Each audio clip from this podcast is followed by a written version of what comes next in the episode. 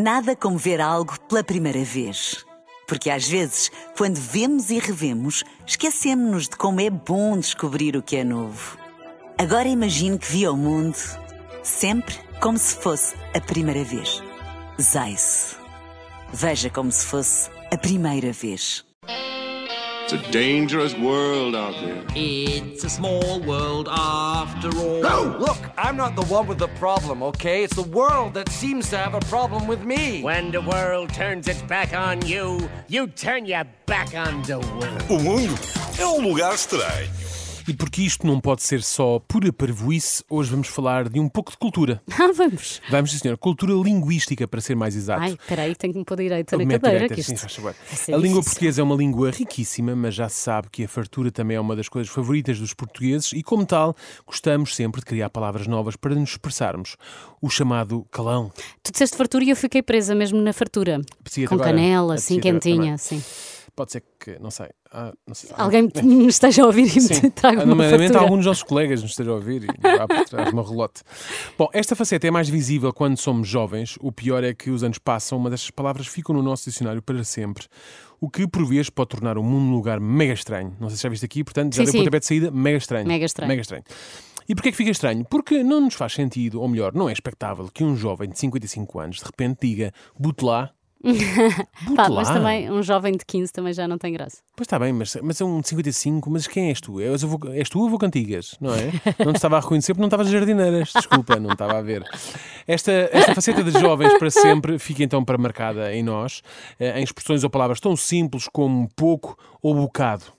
As coisas que nós inventamos e continuamos a usar para nos referirmos a um pouco ou um bocado de algo. É uma coisa muito É portuguesa. assustador, é. é.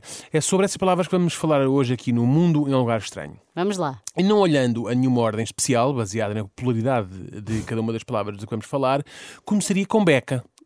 Não é? Estás aqui há muito tempo, há uma beca. Gosto mais da variante bequinha. Pois, lá já lá vamos. Claro que beca serve para quantificar algo que é pouco, mas é um pouco considerável. Se for mesmo muito pouco, passa uma bequinha, lá está. A utilização desta palavra gerava alguma confusão se tivesse alguém no nosso grupo de amigos cujo diminutivo fosse becas ou bequinhas. Sim. Não é? Ela ficava Passa meio aí uma beca. Passa- Qual? Pegávamos na amiga. Mas ela, ela- mas ela pesa 75 quilos, vou-te passá-la como?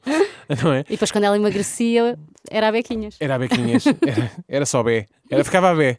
Ah, como é que pegamos numa palavra que define o traje preto e comprido usado por magistrados em tribunal, É por é professores catedráticos em ocasiões solenes e por alguns estudantes seminaristas ou membros de confrarias em ocasiões especiais, para uma palavra usada para exprimir um bocado? Palavra de honra que eu não sabia que aquilo era Vês? uma beca. Vês? Olha. E mais intrigante ainda, seja perceber como é que o uso desta expressão informal se massifica, não é? Como é que, as como é que isto passa entre as pessoas? Será que havia uma newsletter de calão para jovens que todos recebíamos, menos eu, aparentemente, E eu também. a qual tínhamos que seguir religiosamente? Malta, a partir de hoje temos que nos referir a um bocado ou um pouco como beca, ok? É que nem isto faz sentido porque quando surgiu o beca ainda nem havia e-mails. Tudo isto era uma beca estranha. Hum, Por acaso, eu lembro-me de começar a usar a expressão, mas é. Foi quando entrei na adolescência. O que é que Uhum. eu achava? Que qualquer pessoa que antes de mim tinha entrado na adolescência também tinha ficado familiarizado com beca. Fazia parte de. Sim, sim, da- sim. Ok. Pois, Mas calhar não. talvez. não. sei. Depois temos também o Conhé. Adoro o Eh, Conhé. Atenção, não confundir com Conhé, o treinador de futebol português e ex-jogador que vestiu as camisolas do Fabril, do Barreiro, Braga, Como União de assim? Tomar, Portimonense e Sporting. O, Houve um co- o era conhaque Conhé. também tem a tal variante COI. Pois, exatamente. A expressão informal conhé é utilizada muitas vezes para exprimir um pouco ou um bocado, mas mais na forma de pedido. Qualquer coisa tipo, é na pá, esse cachorro está com muito bom aspecto, dás-me um conhé. Eu não sei se é um cachorro, um bolo ou qualquer outro tipo de bolo ou salgado, mas sou só eu que quando ouço alguém referir-se a alguma coisa com a palavra conhé à mistura, perco um pouco o apetite. Não. É, Vais a um restaurante, pegam numa emenda e está lá, conhé a abelhão pato. Se calhar não arriscamos, não é? Nunca está. Alguém fica, pois não, está bem, mas lá está, vou pedir um conhé. Não me apetece comer um conhé de nada. Ah, ah, Conhaque faz-me lembrar conhaque. Não sei porquê. Pois, E já era bom para acompanhar a comida. Alguém fica com água na boca com um conhé de alguma coisa. Ninguém, eu diria. Deve ser al- algo tão difícil de digerir como de dizer conhé. Não é? Até temos que fazer uma certa força para dizer isto, conhé. Temos que elevar aqui um pouco até da garganta, não é? E, e pouco natural. Talvez leve muitos corantes e conservantes, não sei. Conhé talvez leve muito isso. Muito semelhante ao conhé é a palavra que se segue. Coche. O coche. Ei, eu não quero isso tudo, dá-me só um coche. Até parece meio contraditório. Achamos que é demasiado e pedimos só um coche, que por sinal é um objeto, digamos assim. Pronto, é um bem grande, não é? Mas é um, é um coche. É um veículo, É na um verdade. veículo, sim, sim. Ao mesmo tempo, mas na, na, no jogo dos países, na categoria objetos, eh, coche tinha que ser aceito, Tinha, tinha. não é? Pronto. Já uma vez fizemos isso aqui. Exatamente. Ao mesmo tempo, dá um ar mais aristocrata a uma expressão e de uso informal. Imagino que seja assim que o Harry e o William pediam coisas ao Príncipe Carlos quando eram mais novos. Pai, posso ver um coche de televisão? Se bem que no caso deles até podia ser literal e podia dar-se o caso de ter uma, mesmo um coche que era uma televisão. Todo ele era uma televisão, Ou aparecia um coche na sala de repente com uma televisão lá em cima. Nós lá em casa temos um coche de 85 polegadas com som surround. Como é que se diz coche em inglês? Fica para outra altura, segue. Coach. Eh, claro, Museu dos Calma. Nuno Luz, calma. Não me lembrava. Para finalizar, uma expressão informal mais usada por jovens de hoje é uma expressão até contraditória. Imaginem que o vosso filho está a embirrar porque não quer comer a sopa. Nós lá explicamos que tem que ser e tal, que faz bem, mas não sei o quê. Depois de convencidos, eles até aceitam comer a sopa, mas não querem muita sopa. E vai daí e dizem, mas eu quero bué poucachinho.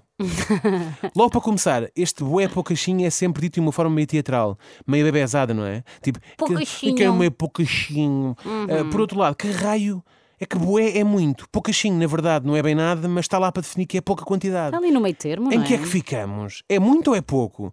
Ah, e tal, é muito a pouco. Bom, isso já entra no campeonato de expressões como muito a louco. O Zé Figueiras é que Olá, percebia Zé disto. Figueiras. Exatamente, um grande abraço. Mas nota-se assim que este tipo de linguagem formal está a ficar cada vez mais difícil de acompanhar. Já não recebemos as newsletters? Já não, deixámos de receber. Eu, na verdade, nunca recebi, na verdade. Eh, é um engraçado. outsider. se lhe vai-me sempre para o spam, não sei, tenho lá mails de, de, de 94. É A engraçado. dizer ya Ya. e coisas assim, a breca. É engraçado ver o quão flexível é a nossa língua e a forma como as diferentes gerações a usam. Contudo, parece-me óbvio que isto torna o mundo um lugar estranho. E, quer dizer, não é muito, só uma bequinha, não é? Um conhé, talvez. Um coche, vá.